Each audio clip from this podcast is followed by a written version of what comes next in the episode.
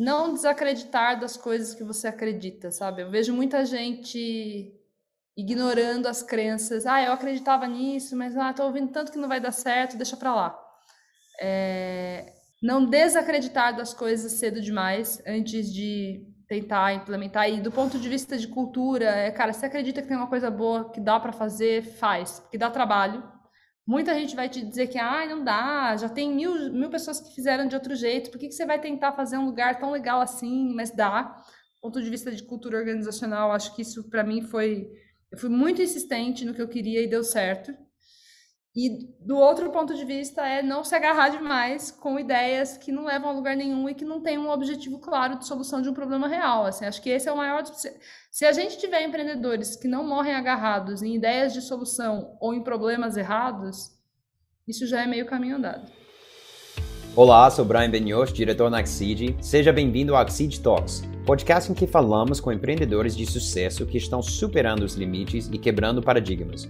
Com muitas dicas e histórias exclusivas, aqui você vai aprender de quem já fez e descobrir como fundadores e líderes das maiores startups do Brasil enfrentaram os grandes desafios de crescer uma empresa do zero. Esse é um podcast da Exceed, a maior plataforma de investimentos online em startups do Brasil. Espero que você aproveite esse episódio.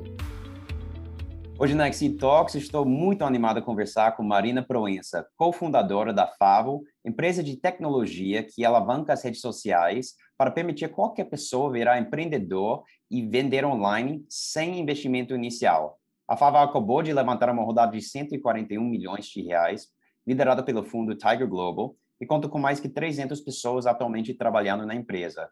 Com seu modelo inovador, a Favo também vem gerando renda e empoderando individuais e comunidades. Marina, é um enorme prazer receber você aqui na Exit Talks. Muito obrigado pelo tempo, pela disponibilidade e seja bem-vinda. Oi, Brian, muito obrigada. Eu que agradeço, né? Porque para mim é um prazer imenso contar a história da Favo e poder colaborar com o ecossistema de empreendedorismo no Brasil. Fantástico, fantástico. Marina, eu queria começar é, com o modelo inovador da Favo. Eu achei super interessante quando eu estava preparando para o pod aqui. É, eu queria que você comentasse um pouco mais sobre o que, que é tão inovador. Eu vejo várias coisas que me interessam e talvez você podia aprofundar. Então, por exemplo, é, parece que você desenvolveu uma maneira inteligente para lidar com grandes problemas, como um mercado fragmentado, entrega de last mile, mas também é, parece que vocês têm uma, uma abordagem, vamos dizer, moderna e fresh, alavancando novas tecnologias para, para resolver essa questão de distribuição do produto de fato. Então, não sei se você podia detalhar um pouco mais uh, os problemas inerentes e como que a Favo está é, superando é, esses problemas. Perfeito. Uh, para mim, foi, assim, eu percebi que a gente estava fazendo um negócio que fazia muito sentido quando grandes marcas, marcas muito famosas, que eu admirei a vida inteira, nos procuraram para a gente trabalhar junto, fazer alguma coisa. Eu falei, opa, tem alguma coisa de muito certo nesse negócio. E basicamente o que tem de muito certo é que com esse modelo de descentralização da logística, e eu falo, não é nem o last mile, né? A gente, a gente trabalha de um jeito é, que a gente trabalha com last block é a última quadra né, do, do empreendedor, e eu já explico um pouco como é que funciona essa dinâmica, mas basicamente a gente consegue reduzir o custo logístico, que é um problema no mundo inteiro, mas é um problema especial na América Latina e mais especial ainda no Brasil, onde a logística custa muito, muito, muito caro, especialmente em grandes centros como São Paulo, enfim, capitais. Então, tem uma redução significativa de custo logístico, e essa, essa redução ela só acontece porque os empreendedores existem, né? E porque eles existem e essa redução acontece, a gente consegue pagar uma comissão e fazer com que essas pessoas ganhem dinheiro, tenham sua própria renda de um jeito independente. E aí esse last block ele acontece de um jeito muito acompanhado por nós, assim. A gente a gente treina, a gente não só tem um negócio que a gente entrega para os empreendedores Favo, uh, que são negócios sem investimento e com o qual eles ganham uma renda significativa, com a qual eles podem contar todo mês. Mas a gente também treina essas pessoas, a gente ensina a, a vender qualquer coisa que eles precisem vender em rede. Porque a gente tem muitos treinamentos de venda e parte desse treinamento é eles entenderem que eles precisam trabalhar no entorno. Eles precisam trabalhar no entorno na comunidade deles, né? A comunidade é o bairro, é o condomínio, Então, eu tenho diversos casos de empreendedores que não têm carro e que vendem ou só no prédio ou vendem ali no bairro e que fazem as entregas a pé, porque a gente estimula muito que isso aconteça dentro do próprio bairro para não ter grandes deslocamentos. No máximo ali você vai pegar o carro para entregar duas quadras, três quadras, mas é um negócio muito próximo mesmo. E como é que funciona, né? Eu acho que eu gosto sempre de contar a história do ponto de vista do cliente para ficar ultra claro o modelo. Sim, eu acho essa, essa parte que eu achei interessante que eu nunca tinha visto é que ó, é, parece que tudo é feito é, embutido dentro das redes sociais. Então parece que o user experience cabo a rabo, assim, na maioria dos casos é, com e-commerce, você recebe link, você visita o e-commerce, você tem que talvez fazer um cadastro, pelo menos botar seu e-mail para comprar e tudo isso. É, confesso que eu não fiz não fiz nenhuma compra pelo Favo ainda, mas é, mas eu queria entender um pouco mais desse UX, tipo, é tudo feito, por exemplo, pelo WhatsApp? Então, não. É, o, o, modelo social commerce nasceu na China, né? E na China existe o WeChat e a dinâmica de WeChat com os mini programas que rodam dentro do WeChat mudam tudo. Muda a dinâmica de comunicação, a, a dinâmica transacional também, porque já se paga tudo por ali, enfim, outra dinâmica de usabilidade.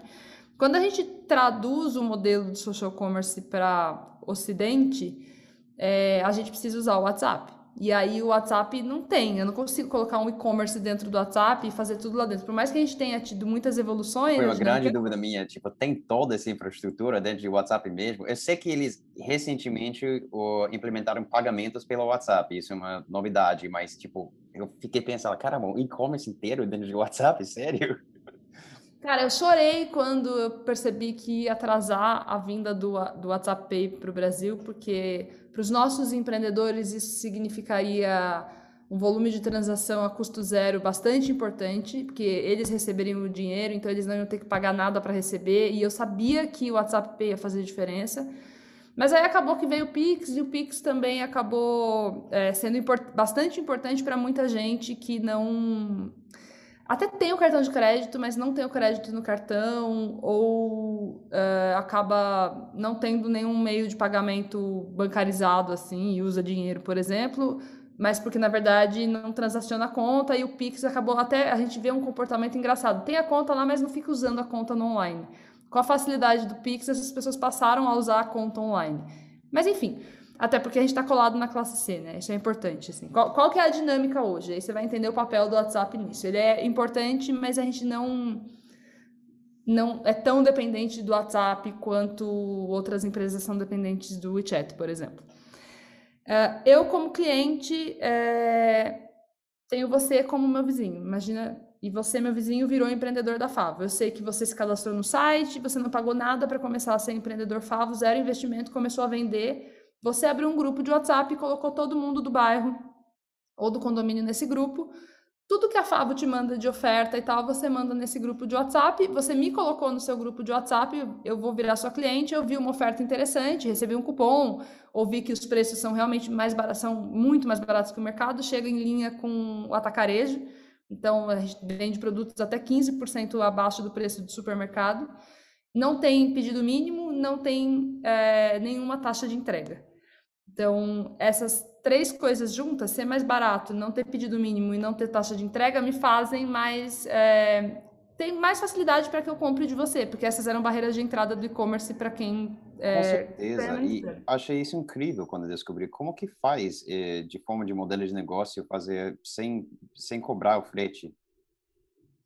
É, é o próprio modelo, né? Isso não é a Favo, assim, é a Favo também, mas é esse modelo onde eu pago a comissão, o empreendedor está lá na, na, no, na last block, né? Ele está fazendo o last block. Então, se ele faz essa última perna, o que eu gastaria de logística vira comissão para ele, mais ou menos isso, né? Não é um para um, ah, mas tá. é, isso é uma parte do modelo. A outra tá. parte é que, como os preços são mais baratos e existem muitas, muitas dinâmicas de compras. É, em volumes importantes nas regiões, e aí no social commerce existe um, um, subgrupo que é a dinâmica da compra em grupo, por exemplo, isso faz com que o preço seja reduzido, com que também a, a dinâmica de logística fique diferenciada, porque você tem grandes lotes de produtos indo para uma mesma região e pessoas distribuindo isso. Então a logística não é da empresa para cada casa de cliente com várias paradas, isso muda bastante a dinâmica. Sim, então, sim, eu, cliente, comprei de você que é empreendedor, com todas essas vantagens, recebo no dia seguinte, de manhã. A partir das 8 da manhã eu posso começar a receber esse produto, porque você, empreendedor, recebe na sua casa e eu combino de retirar ou você combina de entregar para mim. Nossa, dia então, seguinte, todo... então, sempre. No dia seguinte, é. Com exceção do domingo, né? A gente não faz entrega claro, aos domingos, claro. mas tirando o domingo, sempre no dia seguinte. Impressionante. É, e aí acaba que as, as, principais barreiras que a gente tinha, a penetração de e-commerce no Brasil, por mais que, tinha, por mais que tenha melhorado muito com a pandemia, é, e a pandemia fez isso em todo lugar, né? Acelerou muita coisa, ainda é muito baixa, né? A gente está falando que 6% de penetração, vai, vai para 10%, maravilha, mas ainda é muito baixa. E óbvio que a classe C está no e-commerce, está comprando um celular na Magazine Luiza, está fazendo coisas. Mas a gente não tem, não tinha até a Favo chegar na América Latina um, um hábito de compra de itens de supermercado dessas pessoas online. Por quê? Porque o ticket médio de compra de supermercado é baixo e o custo de frete no Brasil especialmente é alto. Então a única maneira que a gente tinha antes da Favo de fazer essa conta fechar era colocando pedido mínimo ou e ou uma taxa de frete significativa, que representava 10%, às vezes até mais dessa, dessa compra. E aí isso fazia com que esse modelo de negócio anterior à Favo fosse para classe A, a B, talvez. Mas não para todo o resto das pessoas, né, que tinham que ir até o mercado.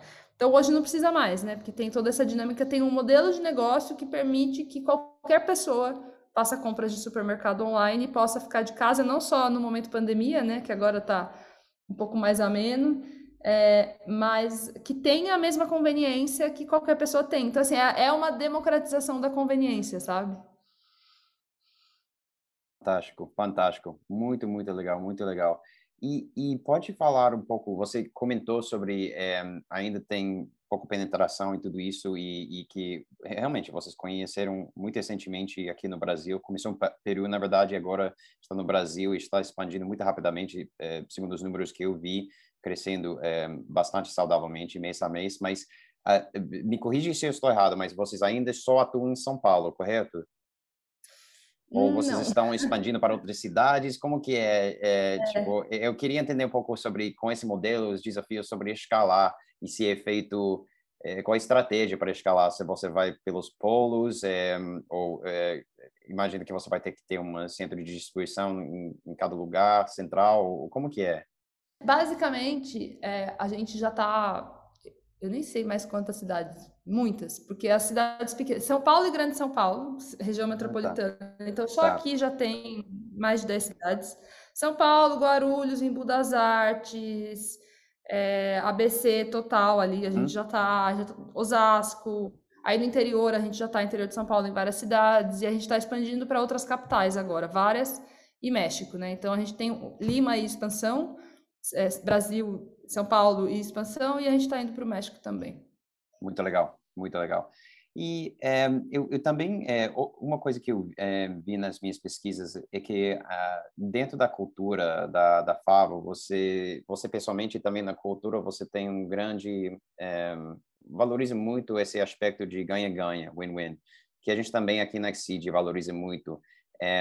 para nós aqui na Exceed, sendo um marketplace que conecta investidores, empreendedores, o win-win para nós é que o deal né, tem que ser win-win, tem que ser bom para o empreendedor é, e também tem que ser interessante para o investidor, é, permitindo retornos suficientes para justificar o risco caso a, caso a empresa dê certo. E para o empreendedor tem que ser uma rodada que faz sentido. No, no caso, tipo, por exemplo, temos justos e, e, e tipo, uma, uma, rodada em que ele não está super diluído, agressiva, agressivamente diluído. Então, tem que ser bom para todo mundo, transparente, ganha e ganha. Mas esse essa mentalidade ganha-ganha, de win-win, é, é, é, fácil falar, mas a implementação é diferente em cada empresa e, e cada cultura. Como que é a implementação de win-win para vocês na Favo? Vamos quebrar essa conversa em dois, tá? Primeiro que o modelo de negócio favorece demais essa dinâmica, porque aqui o impacto social, a gente também é investido por dois fundos de impacto, né? Que é a Elevar Equity e a Positive Ventures no Brasil. E o impacto social está dentro do modelo de negócio, não é um side business. Não é assim, um, ah, a gente vai fazer aqui um pilar de sustentabilidade para. Não. tá, tá Como aqui. se fosse tipo uma ferramenta de marketing, é uma coisa. Exato, não é uma ferramenta. A gente está tá no modelo de negócio. Se, se, os empreendedores ganham mais dinheiro, eles ficam mais felizes e eles fazem um negócio mais próspero e a empresa também. E se a empresa cresce, eles conseguem ganhar mais, porque as estruturas vão ficando melhores. Então, é, é um, é um ciclo positivo, virtuoso, muito interessante. É, eu sei que a Fábio não é o único, é, não, não é o único modelo assim, então isso, mas, mas também é, então isso ajuda muito. E por outro lado, é, a gente não fala em humanizar as relações aqui. Por quê? Porque eu não tenho que humanizar uma coisa que já é humana. Eu só preciso manter essa coisa aqui dentro. Entende? Então, não tem, ah, vamos humanizar o atendimento. Não, vamos não desumanizar o atendimento. Vamos não desumanizar as relações. Vamos não estragar as coisas que naturalmente são coisas boas. E aí, as decisões, na prática, a resposta é: de um lado está no modelo de negócio, do outro está nas decisões que a gente toma. Porque é muito fácil a gente ter um discurso bonito e não tomar a decisão que está adequada com o discurso bonito. E para mim e para o Ale, que é meu sócio, não existe nenhuma possibilidade da gente ter um negócio onde as decisões que a gente toma elas vão de encontro ou, ou na contramão das coisas que a gente fala. Porque transparência é, é um valor que a gente tem pessoalmente e na empresa isso acaba sendo muito forte. Então, todas as vezes que a gente chega numa encruzilhada, que a gente percebe, cara, essa decisão aqui não vai ser a melhor para todo mundo, então vamos, né? Vamos, vamos pensar como fazer. E vou te dar um exemplo. Esses dias, um exemplo prático interno, tá? Não ia para fora. Ah, não, até ia.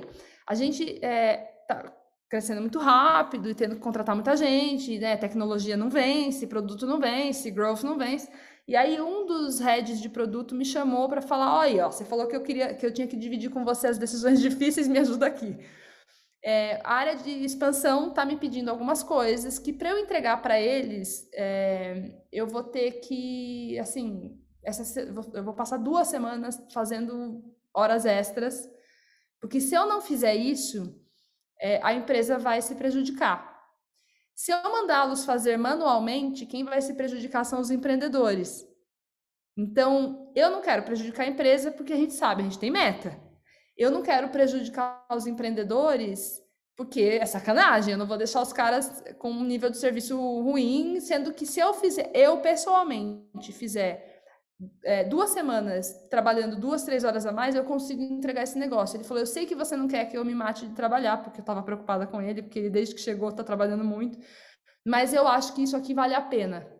Aí eu olhei para a cara dele assim e falei: O que, que você, você já tem a resposta? Ele falou: Não, o que, que você acha? Eu falei: Puta, é, se, se só uma pessoa vai ter algumas horas a mais por duas semanas versus um monte de gente se prejudicar Vambora. E aí, se precisar de ajuda, eu te ajudo, me avisa. Então, assim, é, esse é o tipo de decisão que, cara, todo mundo ganha. Ah, ele perdeu por duas semanas? Sim, mas a, a, gente acordou que naquele momento a perda dele valia a pena. Não é uma coisa assim, ó, você vai ter que fazer, não importa o que aconteça, se vira aí duas semanas, você não vai, né, não vai ter o seu jantar por duas semanas, entende?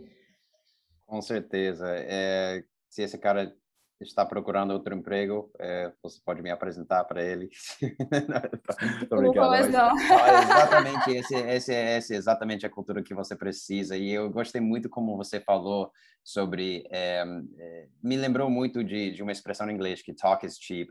Que tem muitas pessoas que falam o bom papo e tudo isso, mas o que importa é, é onde o outra expressão em inglês é tipo where the rubber meets the road tipo, na prática mesmo, você tem que mostrar, não somente falar, mas mostrar e suas suas atuações, suas actions, eh, tem que ser evidente para os outros os valores no que você faz, é, porque é outra coisa que, que muitos se falam que acho, é, acho que é verdade, tipo, se você decide uma série de valores e fica falando, fazendo propaganda sobre esses valores, mas não fica evidente para os colaboradores, para as pessoas que trabalham na empresa, que, que, que a empresa realmente valoriza essas coisas, muito isso vem dos executivos, aí tem um efeito ao contrário, é, é, em termos da cultura em termos de crescimento, de motivação e, e tudo isso. Então, é, é muito legal que, que, que, vocês conseguem. E também parece que foi já começou como padrão é, com você, seu, seu cofundador, e era só mais um desafio de manter enquanto escalar, em vez de é, tomar uma posição. Ah, a gente tem que mudar isso. É, interessante isso. Curioso, você ser cofundador, vocês decidiram sobre os valores antes de lançar a empresa ou, ou, foi uma coisa que quando vocês se reuniram, vocês já viram que vocês compartilharam muitos dos mesmos valores?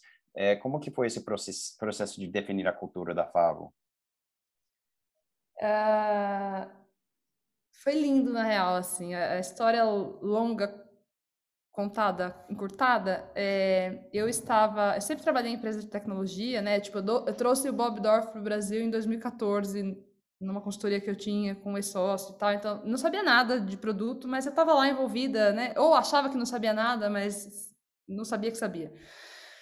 Mas venho nessa história trabalhando com vários fundos e startups em vários estágios, e aí saí do meu último trabalho é, com. Era engraçado, tinha um emprego ótimo, com grana, com participação e tal, mas eu precisava ter um, negócio próprio que não só tivesse conexão com geração de renda para mulheres, que eu estava nessa pegada, mas que tivesse a cultura que eu imaginava. Porque eu fantasiava uma cultura das empresas que eu trabalhava, e claro, eu, trabalhei em várias empresas legais, mas a, cultura que eu queria não estava em lugar nenhum. E qual era a cultura que eu queria? Era a cultura onde, sem buchitagem mesmo, assim, é, me diz como o meu trabalho do todo dia se conecta com o resultado de negócio.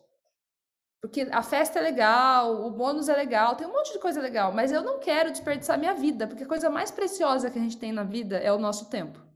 E a gente passa a maior parte do nosso tempo trabalhando.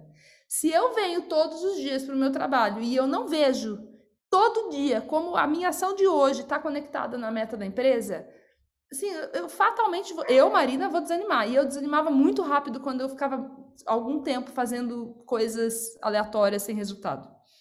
Então, o primeiro ponto da cultura era esse. Eu falei para os investidores todos que eu conhecia na época, quero empreender. Eu não tenho condições de empreender sozinha num negócio grande. Só que eu tenho energia para um negócio grande, então eu não quero fazer um lifestyle business. Eu tava com, eu tô com 36, eu tava com 33. Fui de férias para Barcelona no meio do caminho para dar uma relaxada e quando eu voltei, eu dei uma lista do que eu queria. Então eu quero um negócio grande de impacto, impacto de negócio, mas também impacto social. Eu quero uh, ser a co-founder de alguém, eu não quero ser a principal, eu não vou ser CEO dessa empresa porque eu não tenho um background de finanças, eu nunca levantei grana, então eu sei que eu não, não vou conseguir fazer algo tão grande, se eu for fazer sozinha vai ser uma coisa pequena. E eu não tenho filho ainda, eu sei que é muito difícil conciliar os filhos no, no, pequenos, né? Com o começo de uma startup desse tamanho, então eu achei que dava para segurar se eu quero ter filho ainda, então ainda vou botar mais energia porque é um filho, né? Eu vejo a mulherada que tem filho falando que não dorme e tal, e eu tô igualzinha. Minha irmã teve nenê enquanto eu tive a Favo e a gente compartilhou é, coisas muito parecidas, assim, um negócio muito louco. Eu, eu grifei na lista é, tudo que eu queria no meu sócio, e um dos elementos era: eu quero um cara consciente sobre as questões do mundo. E dois, eu quero um cara bem resolvido, que já tenha feito muita terapia na vida e que já tenha resolvido seus problemas. Porque não existe nada pior do que você ter um, você ser mulher, executora, tipo, quero entregar, e você ter um chefe inseguro. Um chefe inseguro em cima, né, numa posição hierárquica acima de uma mulher que está afim de fazer, é muito desanimador, e assim não queria. E aí eu conheci o Ale, a gente tomou um café que era para ser de meia hora, virou um café de quatro horas, ele começou a falar do Ikigai dele, e eu falei, pera, para, para, para, para. Abri minha bolsa, tirei o meu Ikigai que estava desenhado. E aí a gente começou a cruzar o Ikigai dele com o meu. Que, por sinal, eu estou mostrando aqui o livro Ikigai, que eu não li ainda, mas eu comprei semana passada. Mas o Ikigai é aquele framework, né, para encontrar o propósito da vida, que, aliás, o discurso de propósito, a gente tem que tomar muito cuidado, que por muito tempo na minha vida eu desencanei desse discurso que era muito pesado, Decidi só pagar os boletos mesmo, para não ter que chorar no banho. E aí, de repente, eu encontro o propósito sem querer, depois de Globo, depois de, enfim, aí dessa história de achar o Alê. E o propósito em comum era: nós dois temos histórias de famílias de classe média, média baixa. É, o Ale teve bolsa de estudos e aí conseguiu se dar bem, super se dar bem, tem um fundo de investimento no Peru e tal. E eu trabalhei para Dedel e cheguei aqui com coisas interessantes e resolvi a, a base da minha pirâmide de Maslow. Então, a partir do momento que você resolve o seu básico, não que Maslow tenha desenhado uma, tenha desenhado uma pirâmide, né? Recentemente eu descobri que essa pirâmide nunca existiu, Mas lá no topo da pirâmide que a gente acha que ele que é, desenhou, nunca existiu? Que... Não, não é uma pirâmide. E não é uma pirâmide mesmo. Mas é só uma... É a questão tá. da, ilustra... da, ilustração gráfica, assim. Nunca, ele nunca desenhou. Ele tem as necessidades, elas têm ah, uma entendi, hierarquia, entendi. Mas não tem uma pirâmide. Mas no topo da pirâmide tem a autorrealização, que tem a ver com o nosso trabalho para o mundo, né? É, a gente resolveu a gente, aí a gente resolve naturalmente a família, e aí a gente vai expandindo até que a gente resolve, quer resolver o mundo, pelo menos. Então, a gente, eu e o Ale, a gente compartilhava desse desejo e não tem como a gente falar de ter, fazer a vida das pessoas melhor lá fora se a vida internamente das pessoas não está melhor. Seria uma hipocrisia. Então, o trabalho de cultura, onde todo mundo sabe o seu valor, não quer dizer o mundinho cor-de-rosa da Poliana, mas é, é o mundinho magenta, né? Igual essa camiseta aqui que eu estou usando. Tem problema? Tem. Mas a gente fala dos problemas, a gente lida com os problemas, a gente passa pelas frustrações. E a coisa mais importante, o que cria o vínculo, e eu percebi isso correlacionando minha vida amorosa com a minha vida de trabalho, o que cria o vínculo é passar pelos perrengues. Se a gente tem perrengue e desiste das pessoas, a gente vai embora e aquela relação deixa de existir. Se a gente tem perrengue e a gente passa por esse perrengue junto e todo mundo vê, cara, ninguém foi mandado embora, ninguém morreu, estamos aqui. Isso, isso faz, é, isso é a ideia da família, né? Que eu não estou dizendo que a Fava é uma família, tem gente que fala, mas não, não quero fazer essa analogia. Mas se a gente passa pelos problemas e ninguém saiu ferido, aquilo cria um vínculo que, cara, é, é praticamente indestrutível, assim. E aí eu tenho visto, não é uma coisa só minha. Eu comecei esse movimento com a lei na Fava, mas hoje isso é uma coisa que as pessoas já fazem e replicam. Caramba, você falou tanta coisa aí que eu queria tocar. Vamos ver, vamos por partes, porque é muita coisa interessante em, em, que você falou. Eu achei, bom, vamos começar no início. Você, você comentou que é, na, em outras culturas você falou que você queria, o que faltou foi essas atividades, mas você não estava vendo a conexão com o resultado é, necessariamente. Então, fecha, tudo bem, lá, lá, lá, mas, tipo, como que isso está é, melhorando o impacto, melhorando o resultado do negócio, como que está dando propósito. Quando você fala disso, você se está fazendo referência a tipo happy hours e festas ou é, pode me dar um exemplo de como que você implementou isso no, na na Favo de tipo tudo que vocês fazem, mesmo que seja numa coisa tipo, ah, a gente está trabalhando em si, a gente está executando, é, mas está acrescentando valor e está contribuindo para a proposta maior da empresa?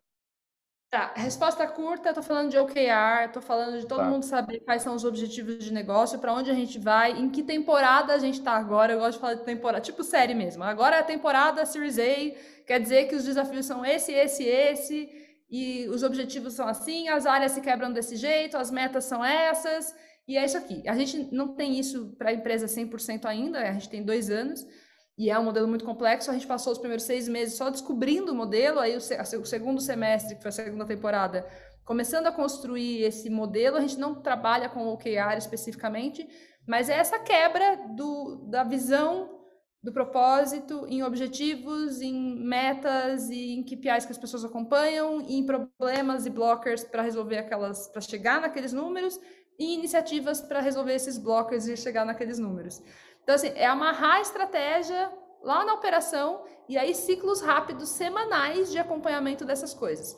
Falar para você que está impecável, que está perfeito, não tá. E eu não sei se em algum lugar está, porque é um negócio muito complexo e a gente é ser humano orgânico, né?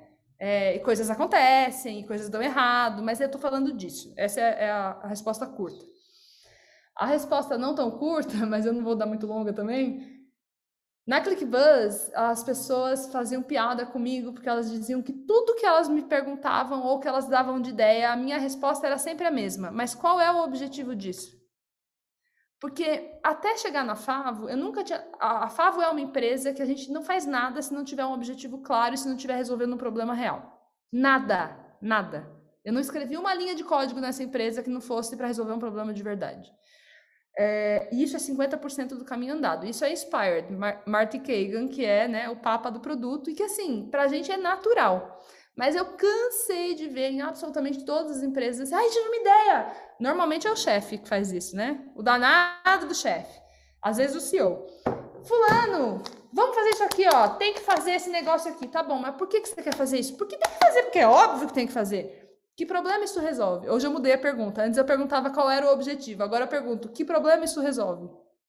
Ah, esse problema aqui. Aí a segunda pergunta é, tá bom, mas esse problema que você está tentando resolver é o problema que você deveria estar tentando resolver? Porque a gente conhece muito bem os nossos problemas, em ordem hierárquica, assim.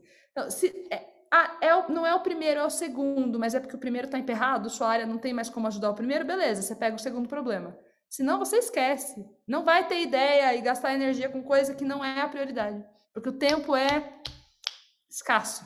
Isso é conectado ao segundo ponto que anotei aqui, que eu queria aprofundar, você já está entrando lá, tipo, é, é uma coisa que muitos se falam, que é, tipo, a única coisa que você tem que, que você não pode gerar mais é, é time, né? É o seu tempo. É, e uma das coisas, aprofundando nisso, porque muito, às vezes, clichê fala isso, é verdade sim, mas se você aprofundar um pouco mais, na verdade, quando se, se fala de time, você está falando também muito de atenção, seu foco, sua atenção é que, é que vale muito. E você vê evidência disso, as maiores empresas aqui eh, se traficam, vamos dizer, na atenção, atenção das pessoas. É, atenção. atenção, attention. Attention. Okay. Attention, a atenção, prestando atenção, tipo, onde que você está focado, onde que está seu, seu, seu, seu onde que, exatamente. Então, quando a gente se fala de tempo, é tipo, o, que, onde que estou direcionando minha, minha atenção, isso é muito vinculado com o que você falou sobre priorizar. É, e, e, e, acho que isso é um enorme desafio para qualquer empreendedor, qualquer CEO, especialmente enquanto a empresa cresce. É, a lista de coisas de fazer só cresce, não diminui. E é, você sabe que você está realmente, assim, ferrado quando, tipo, você... Uma das itens na sua lista de to-do é, tipo, diminuir ou organizar minhas, list, minhas listas de to-do. É, você tem técnicas ou processo, tipo, como você lida com esse desafio enorme de priorizar o que é importante, priorizar é, os to-dos? Primeiro vamos desmitificar de que tem alguém que faz isso com excelência e está tranquilo numa empresa que tem dois anos de vida e cresce mais de 30% ao mês, tá? Primeira coisa. Primeira coisa é parar de achar que, ai meu Deus, todo mundo é perfeito e eu sou horrível, não sei fazer. Porque aí já vai sofrer menos. Acho que muitas pessoas sofrem disso.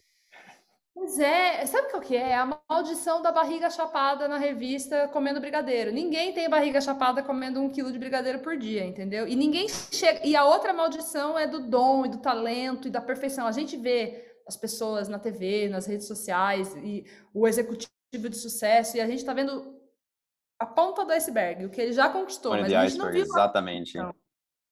Né? Teve, assim, eu, eu passei muitas épocas com insônia é, overworking na veia, não é saudável, não recomendo, mas é, ao mesmo tempo eu sabia que, cara, era uma fase. Tinha uma época que eu rodava a planilha da logística na madrugada no meu computador na mão, que não roda macro.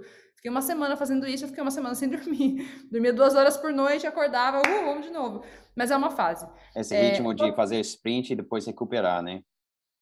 É, não, é, não é saudável, tá? É, se vale a pena ou não depende de uma série de coisas, mas não é saudável, ponto.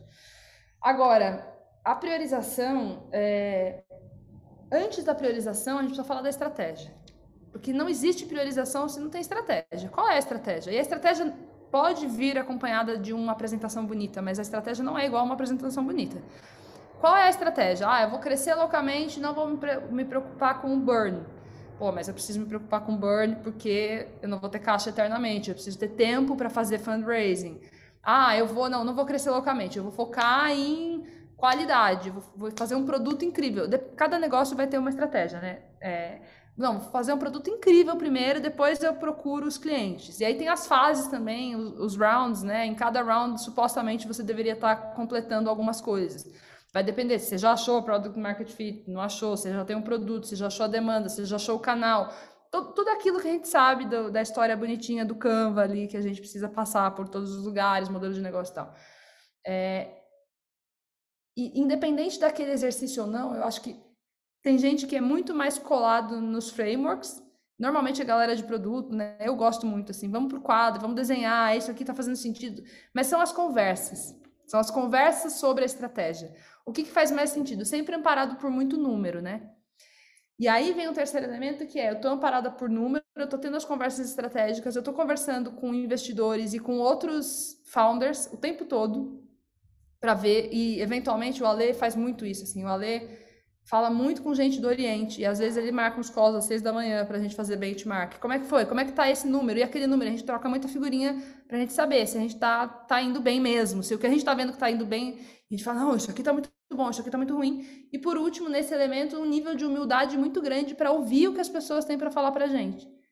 Cara, se eu estou pedindo mentoria para alguém ou eu estou recebendo uma mentoria de alguém, ouve, não, não ignora, entendeu? Eu vejo muito empreendedor novo Fala, fala, fala, fala, fala, fala, aí você vai dar input, se defende do input, como se tivesse que mostrar para você que é uma, que ele é bom. Cara, não, não é sobre mostrar que você é bom, é sobre você ouvir, aprender e pegar o máximo, porque o importante é a empresa dar certo. Essa, essa estratégia toda discutida, como que isso vira prioridade? Cara, eu acho que tem um nível de organização extremamente importante. É, ser uma pessoa organizada, e aí a disciplina tem que morar na sua vida. Então eu acordo muito cedo, muito cedo. É, eu já tive épocas é, maravilhosas onde eu acordava, sentava para meditar, ficava com os gatos, depois passeava com os cachorros, depois fazia meu chá, depois fazia meu exercício, depois tomava um banho e começava a trabalhar. Para fazer isso, eu acordava às 5 da manhã. Com a Favo, eu não consegui fazer tudo isso.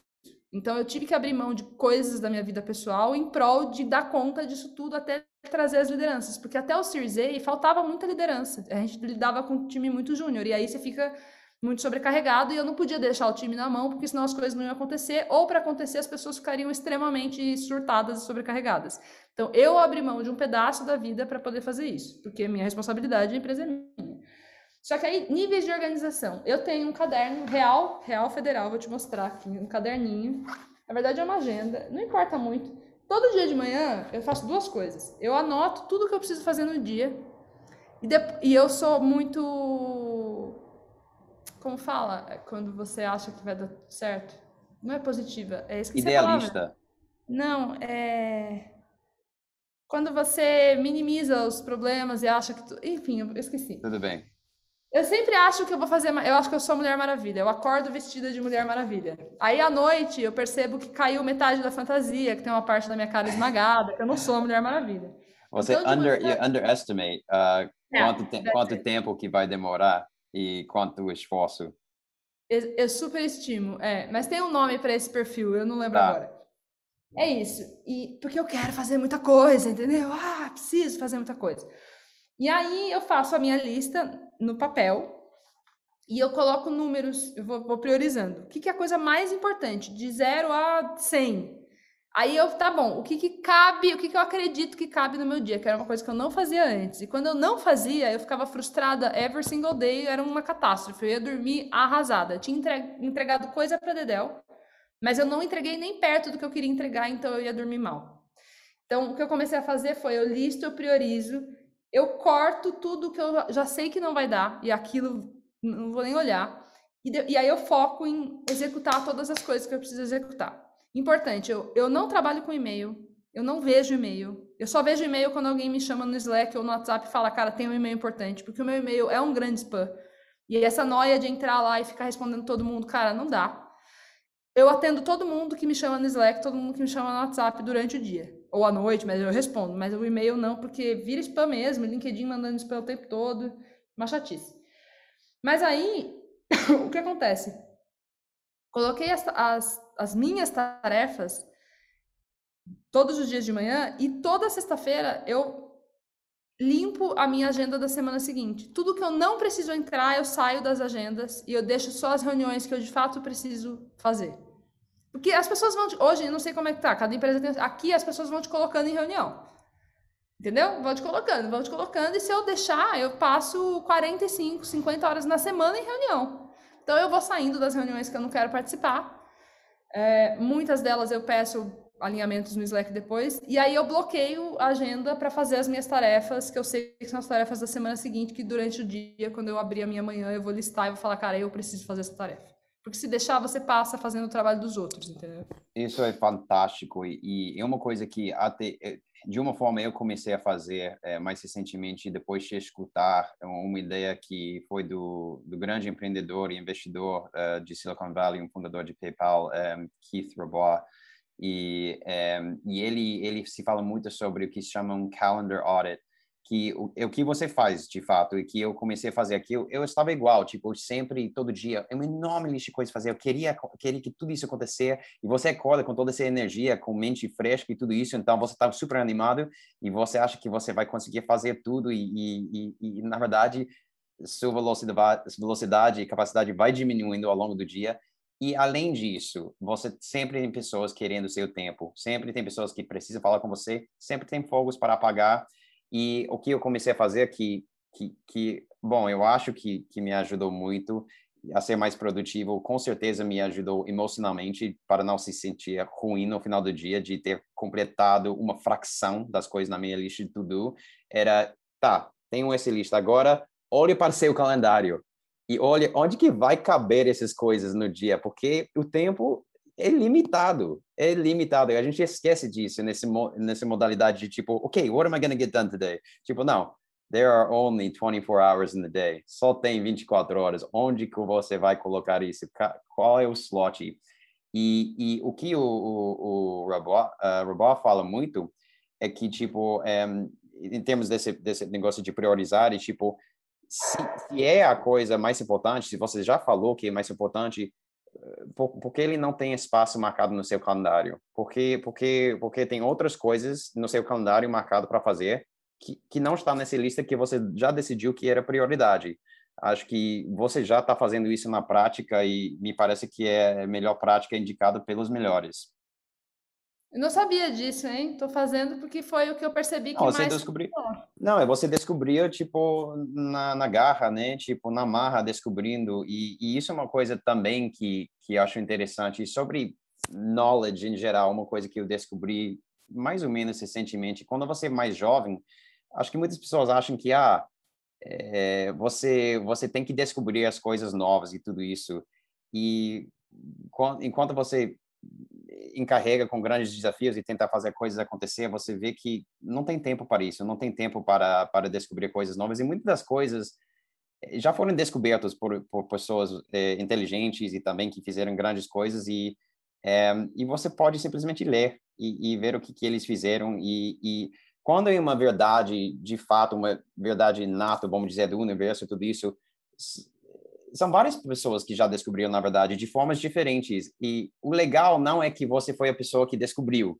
São poucas pessoas na história do mundo que foi as pessoas que descobriu, que são Einstein, sabe? Que ele descobriu de fato. Mas em vez de tirar uma satisfação de, disso, de ah, eu que descobri, é, foi eu primeiro, vamos dizer, você pode tirar a satisfação aqui, ah, eu cheguei lá que nem ele, tipo, ele descobriu da forma dele e agora eu descobri também, que maneiro. Que maneiro. E parece que isso que você fez. Tipo, você não sabia do robô, mas você chegou à mesma conclusão, à mesma prática. Total. É que eu sou meio teimosa, eu sou um pouco do que você falou que não precisa ser. Eu primeiro tento fazer, aí quando dá muito errado, eu vou ler algum livro para descobrir por que, que tá dando errado. Pois é, pois é, exatamente. É, reativo, vamos dizer. Reativo. E eu acho ah. que é, você comentou alguma coisa super interessante sobre o mito de empreender, o mito de ser empreendedor. Eu queria vincular isso com o perfil, e também você comentou sobre os perfis de você, seu cofundador, que eu acho interessante.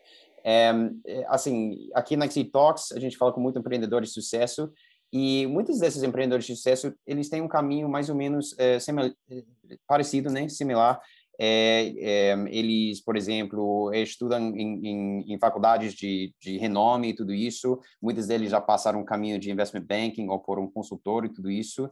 É, e acho que isso também pode dar a impressão, é, e isso é um caminho super válido, super válido, com certeza. Mas isso, conectando com o que você falou sobre o mito de empreendedor, acho que isso pode passar a impressão para muitas pessoas que, que querem empreender, que é tipo, ah, se eu não estudo em Harvard, se eu não é, se eu não trabalho em um dos grandes é, consultorias ou de investment banking, eu nunca vou conseguir empreender, fazer uma empresa enorme. E isso parece que não é o caso com o Favo. Parece que vocês, os dois fundadores, é, estão mostrando que tem vários caminhos uh, a, a, ter sucesso. E, e, e, eu queria que você talvez comentar um pouco mais sobre o, a sua experiência, né? Sua experiência com esse caminho também do seu cofundador e os desafios, como você supera, é, assim, as conversas com VCs, um pouco sobre, nesse contexto. Eu não sei se isso é tão verdade, tá? Eu acho que é muito mais fácil para quem tem esse perfil, e aí eu vou, eu vou exagerar um pouco o ponto, algumas pessoas não vão gostar de ouvir, mas vai ser engraçado.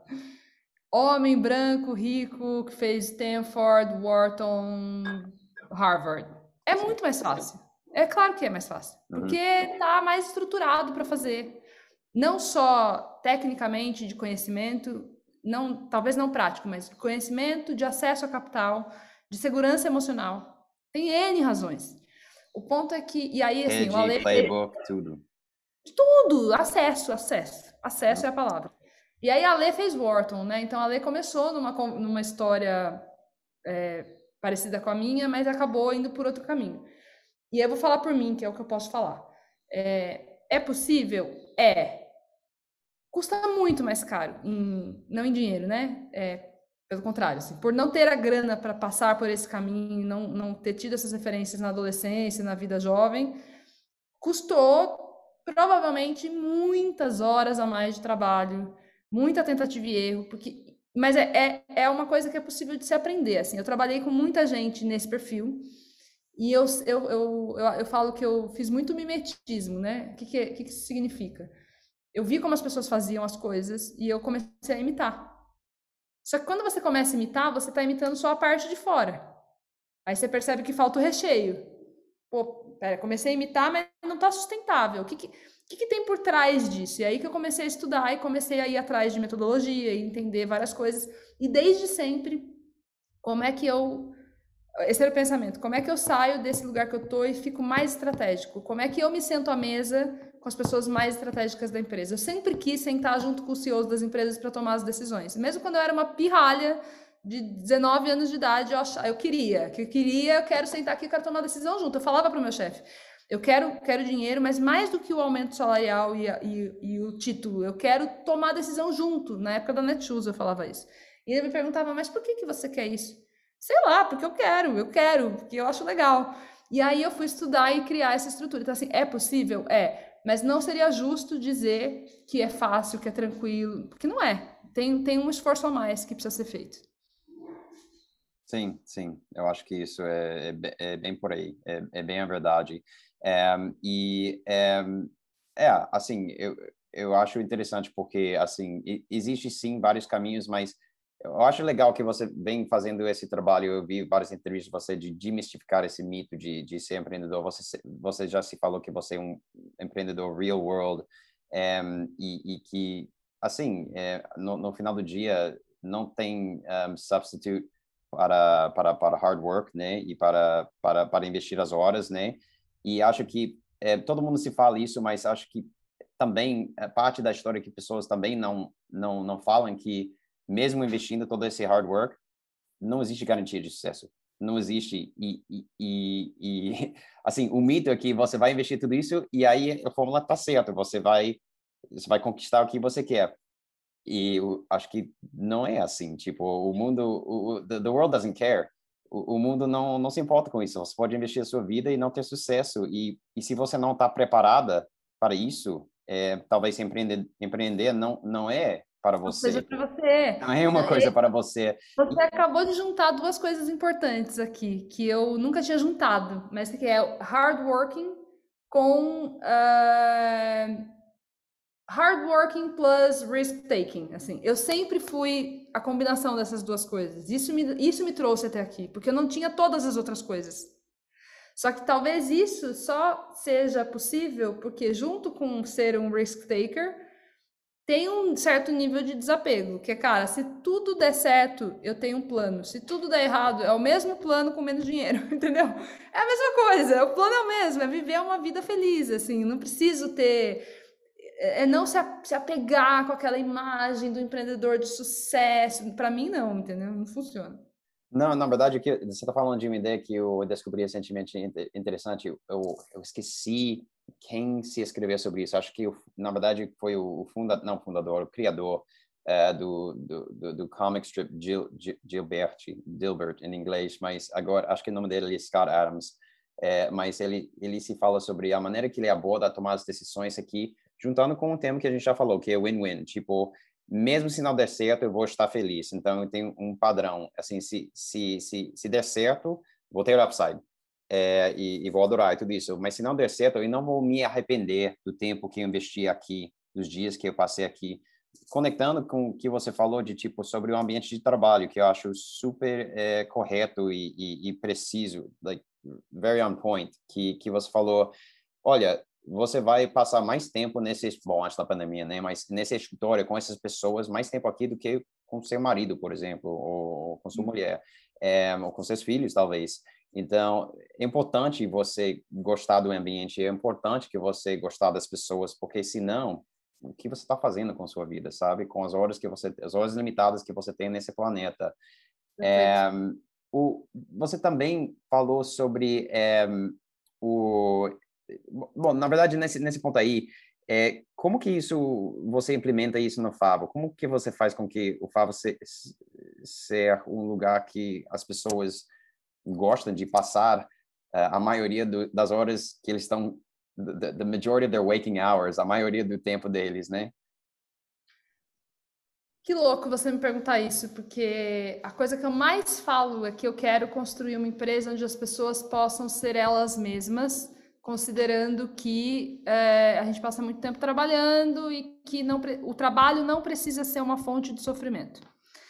É, porém, você concorda que controlar, vamos dizer assim, é, o que eu ofereço. Eu não posso controlar a experiência que o outro está tendo.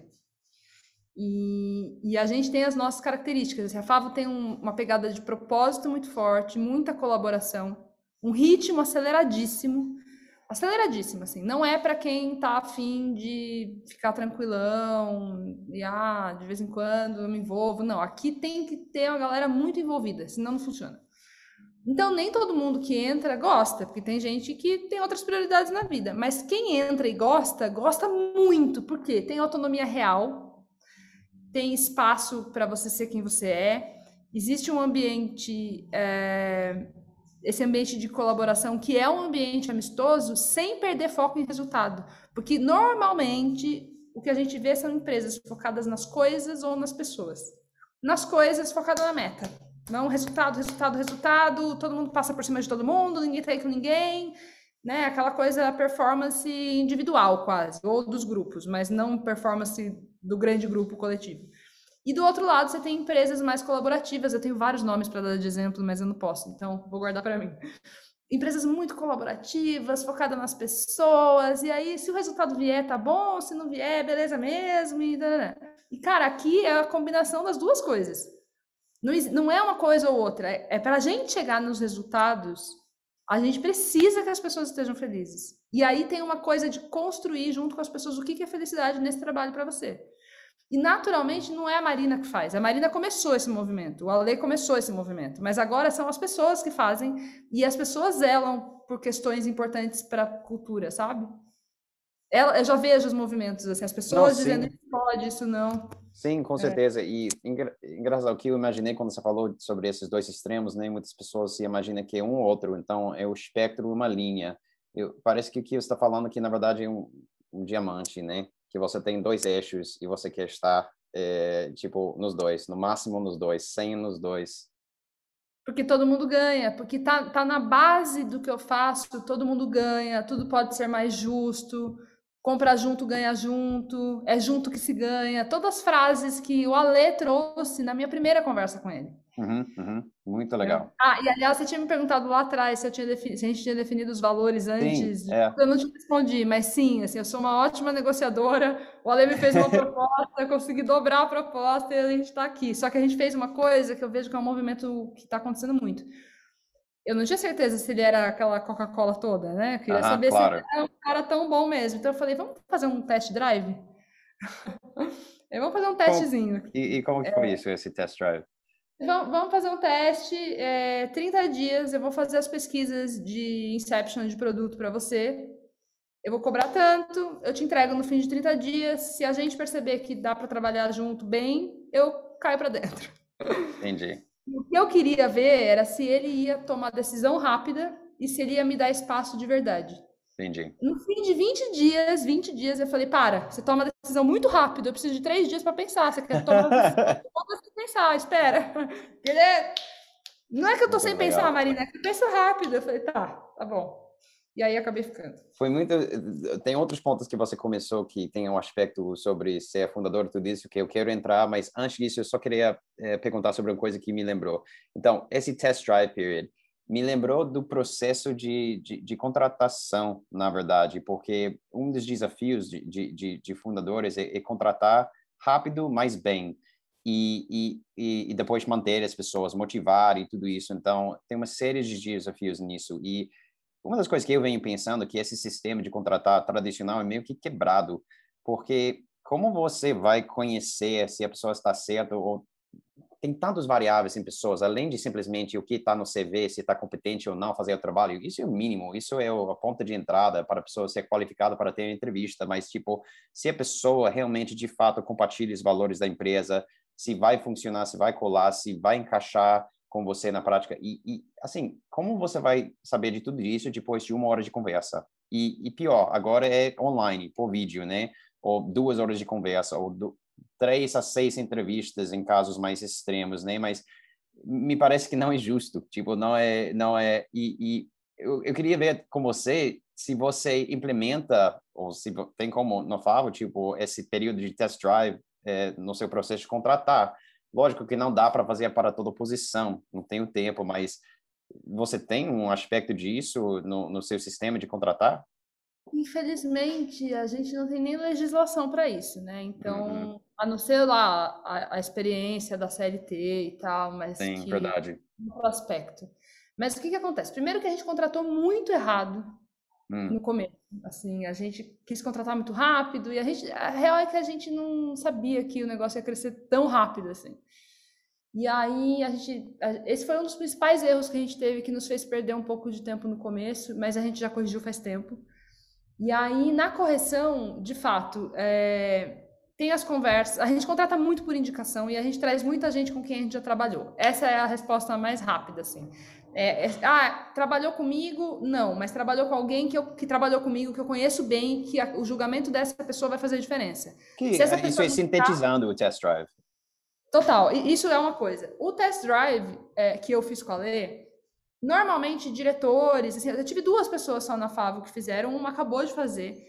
Ela é uma VP, né? Então, uma pessoa muito sênior, mas ela foi apresentada por um amigo, ó, oh, acho que vocês duas vão dar match, ela tem uma vaga, você tem uma pessoa tal. E ela falou, eu vou trabalhar com você por três, três a seis meses. Eu falei, nossa, três a seis meses? Ela falou, mas eu não vou sair de onde eu tô. Eu vou te dar uma consultoria mão na massa, que é o que você quer. Eu não quero consultoria, eu quero que você venha aqui fazer, porque eu não tenho horas para fazer. Ideia eu tenho um monte, só que eu não estou conseguindo executar, tá bom. Não, eu vou, vou fazer mão na massa terceirizada, só que é, eu não quero receber em dinheiro. Eu falei, oi? Como assim não quer receber em dinheiro? Não, não quero receber em dinheiro. Eu quero, sei lá, me dá acesso ao símbolo aí, que é o app de saúde mental. Ela falou, eu quero, eu quero trabalhar com você para você ver o meu trabalho e eu quero sentir se, se é essa Coca-Cola toda que você está falando mesmo. E aí, se der certo, quando eu entrar, você resgata o equity com, com data retroativa, né? Os stock options, eles começam a contar do dia que eu comecei esse trabalho. E ela não quis me cobrar, eu quis fazer uma proposta de dinheiro, eu falei, não posso deixar você trabalhar de graça. Ela falou, não é de graça, nós temos um negócio, nós temos um acordo, tá bom. E aí, com 20 dias, 20 e poucos dias, não deu um mês também, engraçado, né? Três semanas. É, ontem ela me falou, olha, tô dentro, começo dia 1 de dezembro porque de fato, assim, tudo que você falou é verdade e tem muito mais do que você falou. Eu tô vendo assim, eu nunca vi um time tão engajado, tão afim de fazer e o propósito de verdade. Você vê o propósito, você vê o dinheiro chegar na mão das pessoas lá, você vê a renda que o empreendedor faz, você vê ele te falar que, cara, ele ganhou 500 reais, depois ele ganhou mil, aí dois mil, aí tem gente que ganha 5 mil, 6 mil reais líquido no mês. Né? Óbvio, pessoas e pessoas. Tem um tanto de gente que está começando agora, aí vai aprender, e a gente ensina. Mas, assim, é muito lindo você ver um time engajado e você ver o, a renda que é o propósito da empresa do lado dos empreendedores chegando desse lado, sabe? Fantástico, fantástico.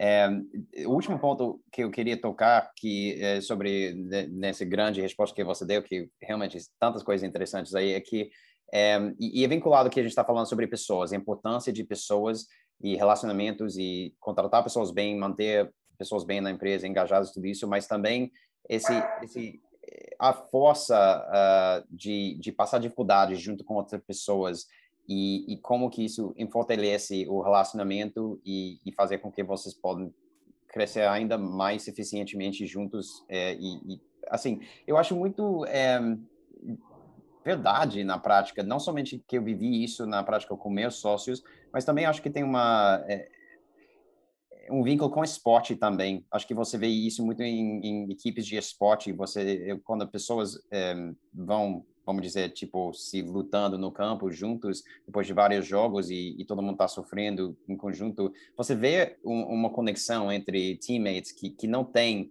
é, com, com outras pessoas que não que não passou esse tempo é, lutando em conjunto e, numa direção para, tipo igual tipo vocês estão lutando para a mesma coisa e sacrificando é, pela mesma coisa eu vinculo isso com o que você falou de tipo é, você não gosta de falar que que eu falo em uma família, algumas pessoas podem considerar, mas provavelmente você tem uma mentalidade que eu já vi de outros fundadores em Silicon Valley que é mais uma equipe de alta performance, né?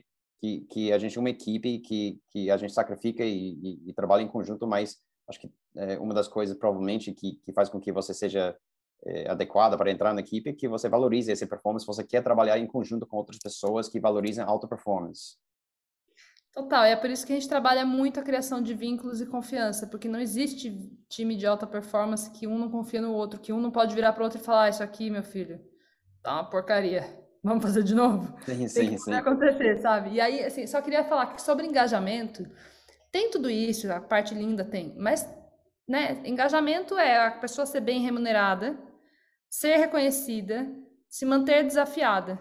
Se não tiver essas três coisas, não tem engajamento. Então, o seu salário está compatível ou é melhor do que o que está no mercado, com a combinação de você é reconhecido aqui dentro pelo seu chefe, pelos seus pares, pela empresa, e com esse estímulo constante. Sabe aquele gráfico do, do flow de RH? Uhum. Que é, é quanto a pessoa é desafiada versus quanto ela está preparada tecnicamente e, enfim, quanto ela está preparada para o desafio que ela está recebendo. Se a pessoa está recebendo o desafio constantemente e ela está preparada para lidar, ela está no flow. Se ela recebe muito desafio, mas ela não está preparada, ela vai ficar estressada, ela não vai dar conta. Se ela está muito preparada, mas ela não tem desafio, ela fica entediada. Pô, fica muito fácil, né?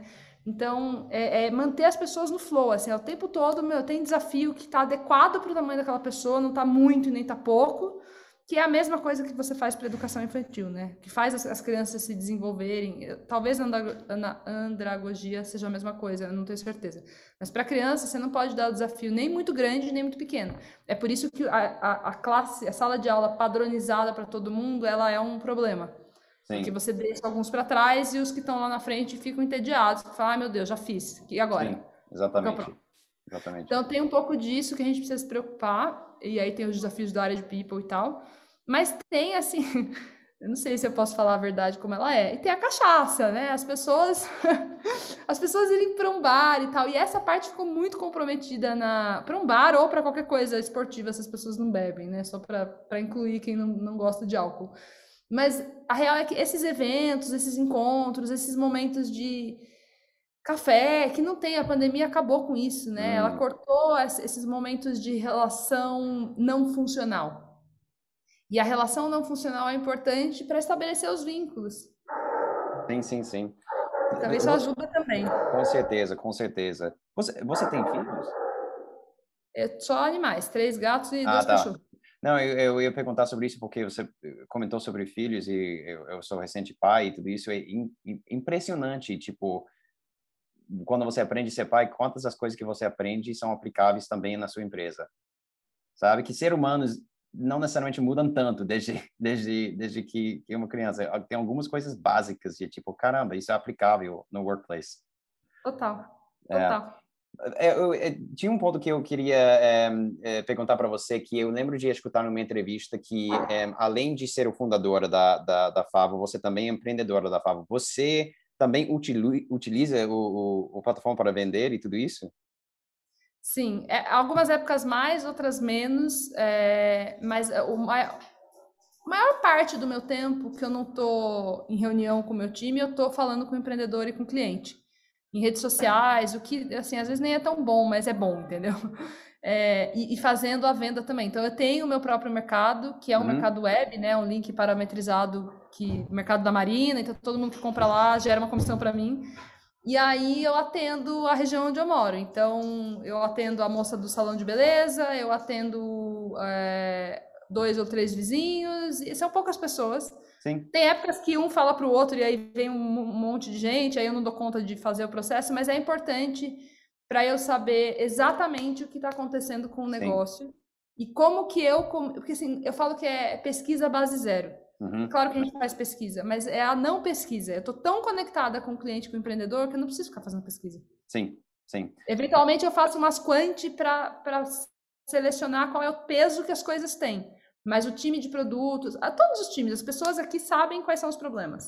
Sim, sim, sim. Eu acho super interessante. Eu, eu assim, engraçado, porque eu estava falando com, eu estava na reunião no outro dia falando com, com a empresa, né?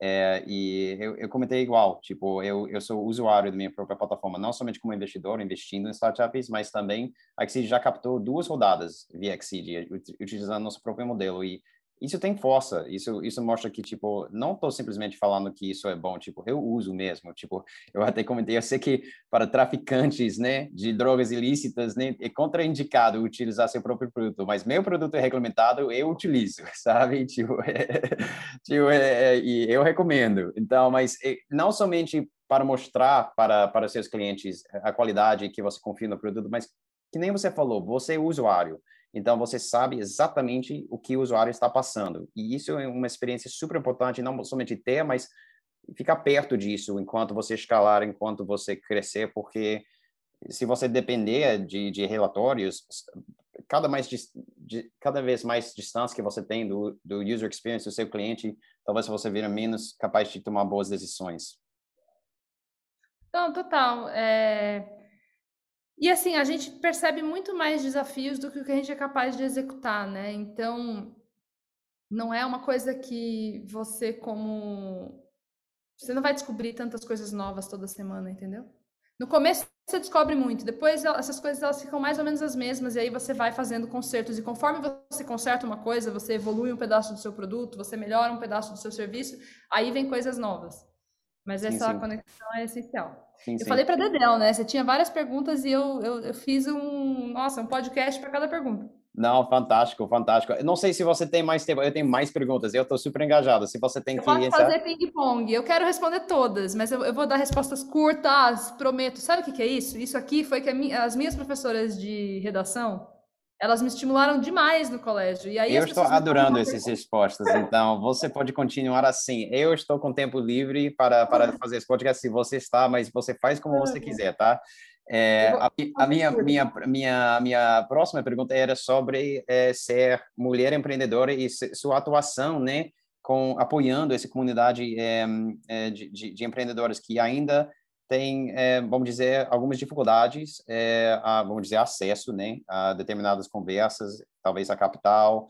É, eu já comentei com você que a Exceed gosta de fazer a nossa parte, a gente já apoiou é, vários empreendedores de sucesso é, que captaram via Exceed, uhum. a Stephanie da Dindin, é, que foi comprada pelo Bradesco, pelo Bradesco a, a Nina Renata da Cookie, a linha da Organics Inbox, então por aí vai, mas é, também você está fazendo um enorme trabalho é, de, de, vamos dizer, mentorar na escala é, mulheres pelo seu podcast, Mentora aí, e o site e tudo isso. É, me, me, fala um pouco sobre a importância desse assunto, sobre sua própria experiência de ser fundadora e, e o que precisa mudar, ao seu ver, para que seja é, bom, para, para consertar esses é, desequilíbrios, esses imbalances que tem ainda no sistema? Oh, essa, essa resposta não vai fazer curta. Mas assim, acho que tem muitas camadas dessa conversa, muitas, né? A gente poderia pegar vários recortes. O recorte que eu vou escolher aqui para essa resposta ser funcional é a gente assumir a responsabilidade das nossas partes. Eu, eu gosto muito pouco, ou quase nada, do discurso: ah, eu sou uma pobre coitada, vou sentar aqui nesse banco da vítima e ficarei. De vez em quando eu sento. Sim, porque é pesado mesmo. Eu também não posso dizer que, ah, não, é tudo igual, é não é tranquilo e tudo igual, não é. Mas assim, eu dou uma choradinha, mas rapidamente eu preciso levantar e fazer alguma coisa. E aí, quando eu levanto e faço alguma coisa, o que eu percebo que funciona muito bem é quando todas as partes envolvidas nesse grande ecossistema assumem uma postura de colaboração com esse tema porque querem assumir. É, é óbvio que as imposições e lei, não sei o quê, têm valores em muitos lugares, principalmente quando a gente fala de pessoas em situação de vulnerabilidade, situações extremas. Mas no ambiente, nosso ambiente de inovação, tecnologia e tal, é, trazer as mulheres e criar um ambiente justo e equilibrado é mais rentável, porque reduz mais risco, porque tem gente que pensa diferente. Basicamente é isso. Então, é muito simples, entendeu? É, a gente pode até caçar mil pesquisas que falam A, que falam B, e aí você tem sempre, né? Eu falo, eu acho que as pessoas confiam cegamente em uma pesquisa, é, principalmente quando a gente fala de comportamento e tal, porque, enfim, a gente não para nunca de descobrir coisas. Mas tem algumas coisas muito óbvias, como diversidade e diversidade de pensamento e tomada de decisão melhor pelo simples fato de que os pontos de vista são diferentes. E aí não é só homem e mulher, né? É homem e mulher, sim, acho que é, para mim é nesse lugar que eu tô, mas é qualquer tipo de diversidade de pensamento e, e aí como é que a gente cria o espaço para dar essa, essa estrutura. Porque Hoje, e a outro assunto que é um assunto difícil e polêmico, é mais difícil contratar mulheres para várias posições, sim, porque historicamente estivemos mais longe desses lugares, porque historicamente tivemos formações diferentes, porque as mulheres mais experientes e sênior já estão muito bem alocadas. Então, parece que se eu tivesse uma varinha mágica, o trabalho que eu faria seria um trabalho de formação das mulheres, e é por isso que tem mentora, entendeu? Porque para ser esse lugar equilibrado, é, eu preciso que as mulheres estejam preparadas. Então, eu preciso preparar as mulheres. Não adianta jogar as mulheres lá e largar lá e se vira. Faz aí. Agora você. Agora, 50-50, tá? CEOs, imagina. Agora, Brasil. 50% de mulheres assumem todas as posições de CEOs. E não estou falando das mulheres que já estão bem posicionadas. Mulheres que estão em fase de evolução. Vai ter um monte de gap ali, porque estávamos em outro lugar. Então, como que a gente arruma esse gap? O que, que a gente pode fazer para preparar melhor? Eu acho que é nesse sentido. E aí, tem um lado que é, no caso de mentora, uma comunidade de mentoria, exatamente isso, é escalar a mentoria. Em algum momento eu não consegui mais dar a mentoria para todas as mulheres e, e, elas foram me dando a ideia de, cara, faz uma rede, aí cada uma vai ajudando a outra. É, tem, tem isso, mas tem um preparo dentro das empresas, sabe? O que, que as empresas de fato fazem? Elas, as empresas sabem o que, que as mulheres sentem estando dentro das empresas? Eu tenho um histórico aqui dentro da Favo de 14 ou 15 mulheres para um com um, um, desafio. Então, 14 ou 15 mulheres já me procuraram com um desafio de comunicação e um homem me procurou com um desafio de comunicação. Eu não me comunico bem e preciso de ajuda. Eu não sei se é de fato porque as mulheres têm mais dificuldade, pode ser que não. Se é porque elas se sentem mais confortáveis, porque eu sou mulher e elas têm com quem falar, e talvez elas nunca tenham tido esse espaço, então elas têm. Se é porque os meninos não se sentem confortáveis, eu não sei a causa raiz. Mas o fato é que, que 14 ou 15 versus 1. Então é muito mais mulher pedindo ajuda para um tema que está aí, assim. Aí tem todas as discussões, né? Eu tenho dificuldade para me colocar, é, os, os, meninos têm mais facilidade para arriscar e falar, e aí eu fico mais quietinha, e aí você também tem estudos sobre isso, né? Os meninos, em geral, eles precisam estar muito menos preparados para aplicar para uma vaga mais sênior, e as mulheres aplicam quando estão muito preparadas, é, muito mais do que aquela vaga precisa. Então você já tem um, um tema aí. Acho que resumindo é o que, que as empresas é, podem e querem fazer para deixar esse ambiente, para receber mais gente e para preparar mais as mulheres para as posições de liderança, por exemplo.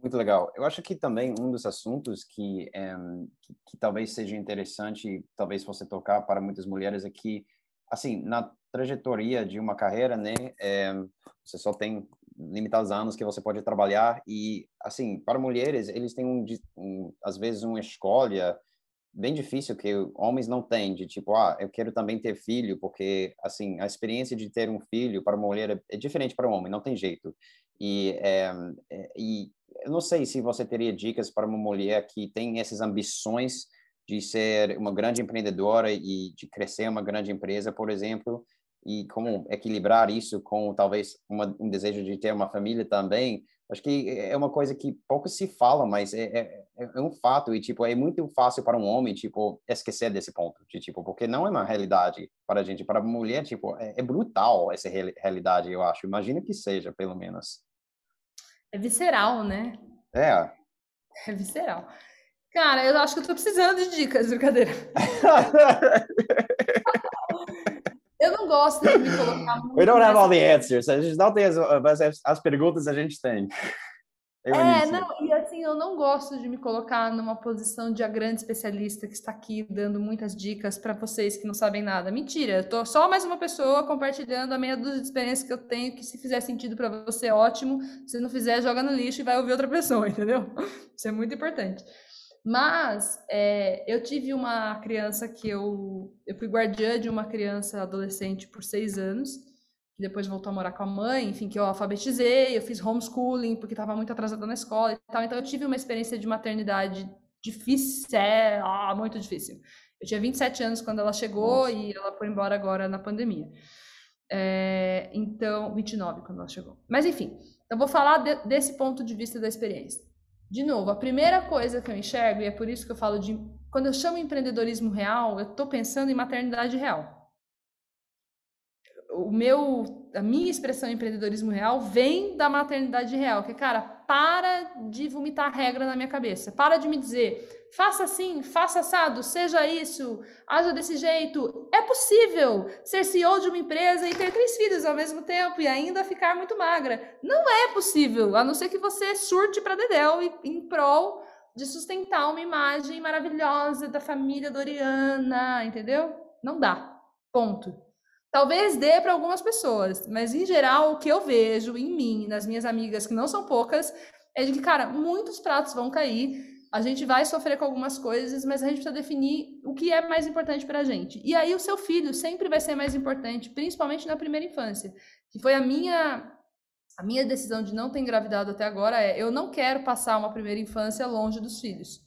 E não era possível ter uma startup nascendo, crescendo mais de 30% ao mês com um filho bebendo no colo. Não era possível, porque eu quero estar presente. E aí eu estou falando de mim. Talvez tenham mães que consigam ligar e desligar uma chave. Ah, eu vou trabalhar, sei lá, 8 horas, 10 horas por dia que seja. Mas na meia hora que eu for amamentar, eu vou desligar e vou amamentar. Eu não consigo. Eu preciso terminar um ciclo importante, reduzir a minha carga de horário, ter espaço para meditar, ter espaço para olhar para o céu, ter espaço mental para pensar em encaixar uma criança e poder estar presente, porque eu valorizo muito a presença autêntica. Se eu estou aqui com você agora, eu estou aqui com você. Eu não estou aqui com você olhando meu telefone, falando com outra pessoa. Estou aqui. E aí eu quero ter esse espaço para ter o filho nesse momento. Então, acho que parar de idealizar é 50% do caminho. Porque aí, quando você para de idealizar, você pode lidar com as coisas como elas são de verdade. Né? O que, que é de verdade? Não vai ser. E, e, não, e não idealizar a maternidade também, né? Eu acho que muita gente idealiza, assim. Com certeza, eu achei muita verdade, muito do que você falou, esse negócio de, um, em inglês a gente falaria, tipo, calling out the bullshit, tipo, isso é caô, isso não é verdade, eu não vou brincar que eu acredito no, no ideal, eu vou falar é, I'm going to call a spade a spade. É, é, é, assim na prática, isso é super importante. Essa ideia de espaço mental super importante também. Acredito que talvez isso venha um pouco dos seus estudos de meditação, talvez, que é, é uma coisa super importante, é, que talvez você poderia... Eu ia perguntar se você recomenda essa prática é, para, para, para outros CEOs e, e, e, e se, se, se você acha que faz sentido, útil. É, Cara, essa é a única recomendação absoluta que eu posso fazer de olhos fechados, assim, aprender a meditar, entendeu? Uhum. E claro que eu já ouvi gente me falar, ah, mas tem que meditar, não posso simplesmente abrir um cigarro, fumar um cigarro e tomar uma cerveja. É a mesma coisa. Cara, se você for abrir uma cerveja e fumar um cigarro muito presente, sabendo o que você está fazendo, consciente, aproveitando o seu momento, isso te fizer bem, que bom para você, entendeu? Normalmente o meu momento de cerveja não é um momento de super presença, é um momento, é. ai meu Deus, me tira daqui. É, exatamente. me tira, não quero mais pensar nisso. Mas no momento da meditação, muita gente fala, e ninguém acredita quando eu falo que eu sou instrutora de meditação para grupo, né? Porque eu sou super acelerada e as pessoas olham e falam, nossa, você, pois é, eu. Porque se eu não fosse, eu já estaria agora muito louca, surtada de verdade. Então, sim, sou instrutora de meditação para grupo. E a primeira pergunta que eu faço para as pessoas é: você já meditou? Aí a resposta quase sempre é: já tentei. Mas já tá. tentou? É, mas não consegui. Por que não consegui? Porque eu não consigo parar meus pensamentos. Mas, pô, meditar não é parar o pensamento. Meditar é você perceber o que está acontecendo com a sua mente e perceber a realidade como ela é. Ninguém falou que é pra você ficar tentando parar os pensamentos, porque se fosse isso, você já seria o próprio Buda. É só assistir. Just, just look at it. E deixa passar. É, e como você falou, deixa aí, esse espaço. Cria o espaço. E aí, esse espaço, para mim, na prática, no trabalho, o que, que ele me ajudou? Ele me ajudou a não reagir emocionalmente quando coisas ruins acontecem. Não quer dizer que eu não tenho a emoção, mas eu consigo não reagir porque eu criei um espaço entre sentir a emoção e ter uma reação. Pelo menos no trabalho, né? Pelo menos no trabalho isso eu estou conseguindo fazer. Isso é uma conquista enorme, entendeu? É uma conquista enorme. Nossa, é maravilhoso. É... E aí tem outros ganhos, do tipo, existem os problemas e existem as nossas fantasias sobre os problemas. Ai, a meta do mês, não vamos bater a meta do mês, meu Deus, meu Deus, a meta, a meta, porque o problema, porque isso já vai aumentando a hora que você vê, você tá um mês sem dormir. E aconteceu comigo, mesmo meditando, né? Mas, mas aconteceu por pouco tempo e aí você percebe e fala: opa, isso está acontecendo, eu tô surtada, tô preocupada demais e tal. E aí você consegue consertar as coisas rapidamente. Então não é sobre não ter. Você não, eu não, não acho que você vai meditar e nunca mais vai ter problema. Só que você vai enxergar o problema do tamanho que ele é de verdade. E isso é muito importante para qualquer CEO e founder de uma empresa. Sim, com certeza, com certeza. É, e, e, entendendo que muitas das coisas que você considera são meramente representa representações criadas do que é de fato realidade e você só consegue separar e, enxergar isso dando esse esse espaço que você falou. E falando em espaço, você comentou uma coisa para mim antes sobre como uma técnica que talvez isso pode ser prática para outros empreendedores que estão escutando. É, a gente comentou sobre as dificuldades de eu, eu falo de toggle, de tipo, ah, você tem muitos papéis de executar e você está em mode executar, fazer acontecer, get things done, e depois você tem um modo em que, ah, eu tenho que pensar, eu tenho que pensar em coisas estratégicas e tenho que juntar os fatores, ver como eles interagem e tentar tomar decisões. E esses modalidades de pensar são muito diferentes e muito difícil é, switch on, switch off, ligar e desligar. E parece que você desenvolveu, não sei, um método, uma técnica para tentar fazer os dois ao mesmo tempo. É, eu tenho o eu planejador e o eu executor, né? E Sim. um confia muito bem no outro. O eu planejador planeja a semana e planeja o dia. Então, toda sexta tarde ou segunda de manhã eu planejo a semana e todo dia de manhã eu planejo o dia. E eu, na quinta-feira, essa não, porque teve feriado, então mudou. Mas toda quinta-feira eu tenho um dia sem reunião, onde eu bloqueio a agenda. O nome do, do, do meu bloqueio é Dia Sem Reunião. Não insista, por favor, faça o mesmo. E aí, nesse dia, é o dia que eu tiro para fazer coisas, ou coisas criativas, ou para pensar mesmo. É, e não necessariamente eu estou fazendo uma tarefa, entendeu? Então pode ser o dia que eu estou fazendo isso aqui que eu estou fazendo agora. Que enquanto eu estou falando, estou tendo insights e estou tomando umas notas e falando, opa, tem alguma coisa aqui que eu posso investigar e trabalhar melhor com o time e tal. Então é esse momento de criar espaço para o cérebro. Você também? depois eu quero saber todas as suas notas, hein? Nós vamos fazer um wrap-up. Eu te envio tudo depois. Eu vou escutar depois e uh, vou, depois eu te envio. Tá bom. Mas é isso. Ah, não, muito legal, muito legal. É, deixa eu ver aqui, eu tenho muitas outras perguntas, mas não sei quanto tempo você tem. É, ping-pong, ping-pong. Ping-pong, tá bom. É, bom, na verdade, é, você acabou de levantar esse grande, grande rodada de investimento, 141 milhões de reais. Você comentou antes na conversa sobre é, unificar a equipe, botar eles na mesma página, e muito disso é OKR, e, e, e também falar em que temporada estamos. Agora a gente está em temporada Series A, você comentou que eu achei super interessante, nunca tinha pensado nisso, mas me, me fez pensar de um artigo que me influenciou muito, que eu li, já li várias vezes, na verdade, é, e, e, e, por um, um, um, fundador de Zuora, que chama, eu não sei, eu vou butcher the pronunciation, mas Tienzo, alguma coisa assim, mas é basicamente é, é, é, é o título é, é como construir uma empresa de, de um bilhão de dólares. Mas eu conheço o artigo na minha cabeça do artigo de threes and tens, de tipo, é, e, e, ele ele definida tipo cada etapa de crescimento de uma empresa, é, uhum. Ele ele tem é, metas diferentes, ele tem práticas é, diferentes que você tem que implementar, coisas que funcionam nessa etapa, que funcionam sim, mas uma grande sacada é que, que é muito difícil para o empreendedor, que uma vez que você chega a um determinado patamar, você tem que mudar de marcha, switch gears, e você tem que reavaliar e olhar para todas as coisas que você fez que funcionaram nessa primeira etapa e você tem que sinceramente questionar, falar, será que isso é adequado para essa próxima etapa? E, e ter a coragem de falar, descartar talvez, falar, tudo bem, funcionou, levou a gente até aqui, mas agora não vai funcionar mais. A gente tem que mudar. Isso pode ser muito difícil não somente pelo emotional attachment, de, mas também tipo para falar para a sua organização tudo que a gente falou sobre isso é importante agora não é mais importante para essa etapa. Agora essas coisas são importantes para a gente chegar nesse próximo meta de crescimento. Uhum. Eu menciono tudo isso porque é uma coisa que eu, eu venho pensando muito, sempre, na verdade.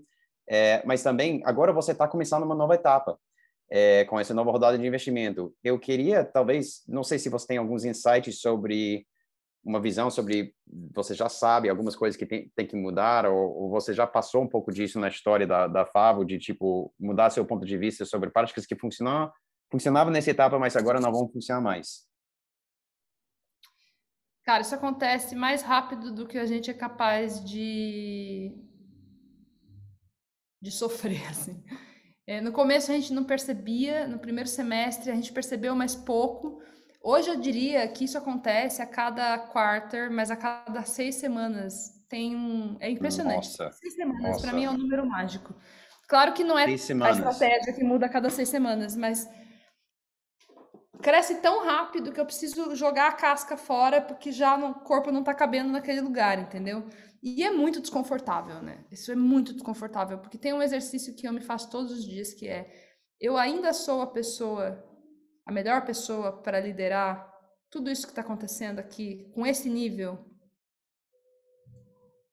E aí que eu falei para você que humildade é o nosso terceiro valor que aparece quando a gente pergunta para as pessoas, principalmente em produto e tecnologia. E, e, aí a resposta que eu tive de um investidor, é, Kevin, da Axel, foi: enquanto você está se perguntando se você é a melhor pessoa, você é a melhor pessoa. Porque quer dizer que, eu, que você está se questionando e você está se preparando, você não está parado. Ah, as coisas estão acontecendo. Não, e é muito doloroso, porque assim, entrou um CEO novo, mudou toda a dinâmica da empresa. E mexe na segurança de todo mundo, porque, pô, a gente fazia de um jeito, agora faz de outro, né? E é uma pessoa com muitas áreas, então mexe estruturalmente muita coisa. E você fala, cara, é, tá desconfortável, mas calma, é, tá desconfortável, eu preciso lidar com isso, com, o que, que eu preciso evoluir, assim, eu passei a vida inteira trabalhando em early stage ou empresas não tão grandes. Então, mudar de fase muito rápido e com gente que trabalhou em empresa mais estruturada, com mais recursos e tal, também é um desafio de desapegar do modo early stage, fazer tudo com pouca grana, tudo sofrido. Às vezes é, cara, pera, o mindset está aqui de, de eficiência, mas não precisa ser tudo assim tão apertado. Podemos arriscar mais e pensar mais de forma mais é, bold mesmo, sabe? A gente pode e, e, esse é um tipo de desapego, porque eu tava, eu vim do varejo também e de, e de early stage, que é, cara, é tudo espremido. Mas são muitas camadas, assim. O, eu acho que o mais importante é você manter a humildade para se perguntar o que, que você não sabe que a empresa precisa que você saiba no próximo quarter. É. Que hora, hora vai ser em people, hora vai ser em gestão, hora vai ser em habilidades de liderança, de comunicação, de estratégia, métricas, né, dados, tudo. Sim, a maneira que você falou, é, humildade de se perguntar. É, eu acho que eu eu interpreto isso como tipo curiosidade, a importância de, de curiosidade, de e, e é, que, que, muitas pessoas, é, especialmente quando estão começando, é, eles por algum motivo eles querem pensar que eles sabem de tudo. e você não, não sabe de tudo, não sabe de tudo. O primeiro passo é entender isso, mas eh, você pode saber muito mais é, implementando essa modalidade, esse mindset de curiosidade, de se perguntar, tentar coletar a informação e, e, e, tomar a melhor decisão que você possa em cima da informação que você, você, você coletou. Mas tem uma coisa que eu queria te falar. Ah. É, a gente como empreendedor e às vezes assim, né? A nossa empresa é muito cheia de rockstars eu não vou dizer que eu era uma rockstar, acho que nunca fui uma rockstar, mas eu sempre fui muito dedicada. Eu, eu sempre fui uma boa aluna e depois uma boa funcionária. Então, eu quero o tempo todo fazer as coisas direito. Agora acho que menos, né? No último ano eu acho que eu aprendi. O meu primeiro ano de Fava era tipo, eu, eu preciso mostrar que eu sei fazer, eu preciso mostrar que eu sou boa o suficiente, que. E esse é o mindset errado, porque você não precisa mostrar nada, principalmente como co-founder, como CEO. Você precisa só saber todas as partes que você não sabe, assumir que você não sabe e aprender a fazer. Ou contratar alguém que saiba fazer e saber lidar com esse assunto. Mas a gente, principalmente gente mais nova, assim, né? Eu tô com 36 e foi. Tudo bem, não sou tão nova assim, mas é a minha primeira empresa que faz tudo isso. Então, toda hora eu tenho que olhar pro meu eguinho lá e falar: Oi, eguinho. você tá aí, né? Não tenta agradar ninguém, não tenta dizer que você é boa. Esquece, só pega a parte que você não é boa e trabalha nela porque você está precisando desenvolver isso para fazer o que tem que fazer, entendeu? Só que isso é muito doloroso. Muito difícil. Você se considera ou se considerou é, perfeccionista? Sei você lá, já... nunca pensei nisso. Perfeccionismo não parece que é um defeito, né? Parece que é uma coisa não, que você eu ia perguntar sobre isso. Eu acho que muitos fundadores têm essa característica de, de um, pelo menos um, um fio de, de, de, de querem tudo seja feito perfeitamente e, e é... não, não, não tenho não, não, tá. não tenho. É... Para mim tem algumas coisas que que o nível de exigência é chato assim, que é nível de serviço, logístico e atendimento ao cliente. Essas duas coisas eu deixo o povo doido, o povo não gosta muito. Eu deixo mesmo, porque eu vou, eu vou atrás, eu atendo, eu faço saque, eu abro o Zendesk, eu respondo o ticket, eu vou ver o que está acontecendo. Ah, mas você é co-founder, você não tem que fazer isso. Ah, não tenho, mas tenho, porque por fazer isso eu sei o que está acontecendo. Mas aí as pessoas não gostam. Essa parte aí é a pior parte, acho que elas brigam mais comigo, porque eu preciso parar de atender cliente. Mas eu não consigo. É, não entendo. É, tem algumas coisas que você não consegue abrir mão, que você tem que ter essa visibilidade. Eu pergunto sobre perfeccionismo porque você, você já eu, eu, já li muitas coisas sobre, tipo, por exemplo, startups de enorme sucesso na história do mundo, Apple, tudo isso, tipo, que se, se, que se fala que é, tudo tem que estar no detalhes, tem que obcecar sobre os detalhes, sobre cada coisa e ser perfeccionista. E aí, na prática, não tem tempo para se obcecar sobre os detalhes de cada coisa e ser perfeccionista, porque se, se, se você fazer assim, a coisa não anda. Eu, eu, tenho dificuldade em reconciliar. Talvez isso seja parte da coisa de, de mito e, e a, é a, prática. Acho que sim. É, não, não tem a menor chance. Eu quero. Tanto que assim, agora com as lideranças prontas, cara, qual é a estratégia? Quais são os objetivos? Quais são os KPIs que me indicam que eu estou chegando nesse objetivo? Quais são os blockers para eu bater esses, esses números? Como que a sua área cria iniciativas? Quais são as iniciativas? A gente vai acompanhar o resultado das iniciativas quando elas estiverem no ar. E eu posso acompanhar o status das iniciativas se estiver atrasado e vocês precisarem de ajuda, mas eu quero o resultado delas. Só que não adianta falar, ah, é o resultado, ah, é o resultado. Resultado como? Não adianta você gritar com o número e falar, não, o resultado é, é esse caminho. É exatamente isso. Você, é, você já mostrou um livro aqui, é, eu sei que você provavelmente tem que ir. Você já mostrou um livro aqui e também você já comentou sobre a importância de continuar aprendendo.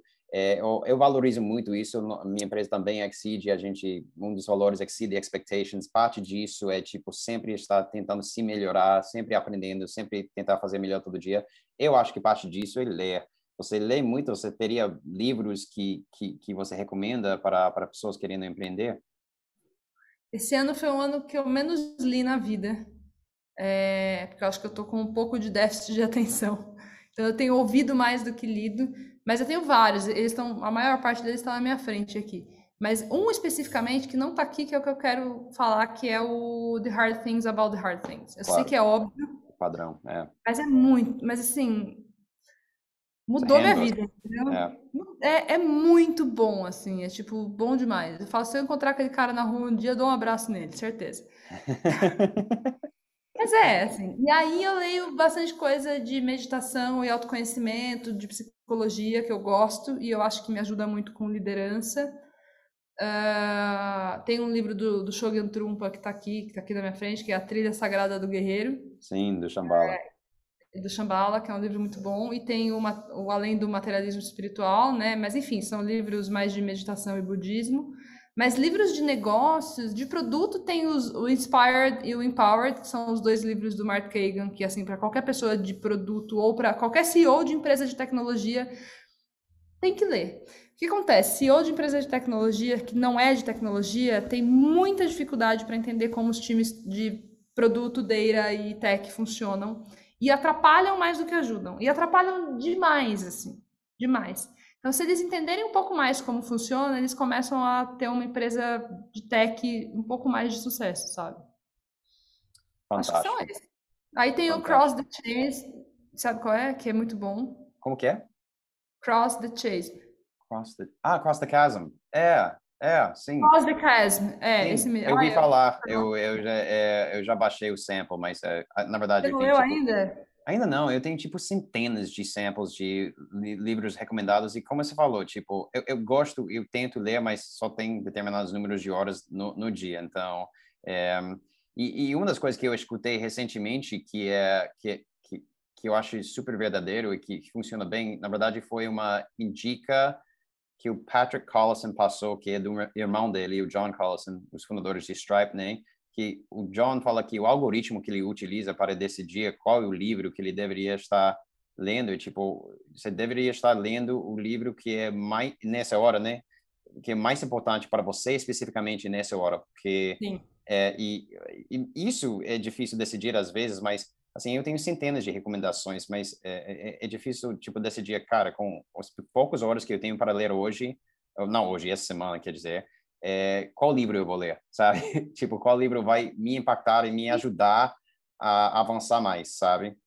Várias vezes eu começo um com base nisso, acho, preciso falar de produtos que engajam. Puta, vou ler todos os livros de, sei lá, Hooked e todos os livros de, de de engajamento de produto. Ah, tá. E às vezes no meio de, do segundo livro você já percebeu que, cara, peguei o que eu queria, entendi. Resolvi a dinâmica, próxima, aí vem o próximo desafio. Faz é, sentido. É, isso também é importante, eu acho que acho que muitas pessoas abordam esse assunto de livros e talvez por isso muitas pessoas não gostem, entre aspas, de ler, porque eles acham que um livro é tipo, é, eu tenho que começar no início, tenho que terminar até o fim, porque nossa escola ensina isso, e tipo, não é assim, tipo, o livro é, é lá para você, você comprou, você pode pular, você pode ir para frente, pode entrar no décimo capítulo, ver, você pode olhar o table of contents, tipo, ah, é isso que eu quero saber. É, acho que isso é assim que você deveria abordar lendo. Você não tem que ler toda palavra no livro. É, e não tem tempo, não tem tempo para fazer isso. Mas também, eu pessoalmente não recomendaria ler uh, summaries, resumos de livros. Você perde tempo. Ah, não. Você perde não. tudo. Então, é. É... Não, não, resumo não dá, perde muito. Mas o que eu digo que eu tenho ouvido muito é tipo podcast, assim mesmo. E aí fico fuçando o que, que tem sobre esse assunto não um podcast específico, mas procurando os temas e tentando ouvir ideias das pessoas ou histórias de como aconteceu e tal. Sim, essa nova modalidade de podcast é muito valorizada porque ele permite uma forma de conversa que é long form, né, de longa forma e assim, se você parar para pensar, muitas das coisas, das lições que você aprendeu na, na vida, muitas vezes veio através de conversa, né?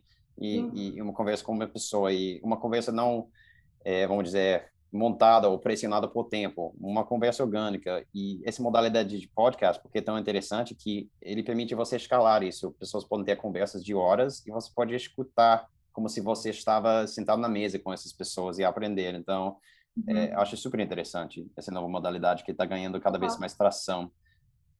Total. Legal. Olha, eu sei que é, a gente estendeu muito aqui e é. eu sei que você tem muita coisa a fazer, que nem eu. Agora mas, acabou. É, sim, sim. Você teria mais uma, não sei, é, uma closing thoughts ou um, uma dica que você daria para os empreendedores, empreendedoras que estão escutando isso, que, que, que talvez vocês podem utilizar? Você já passou vários, na verdade, não sei se faltou alguma coisa. É, eu acho que basicamente é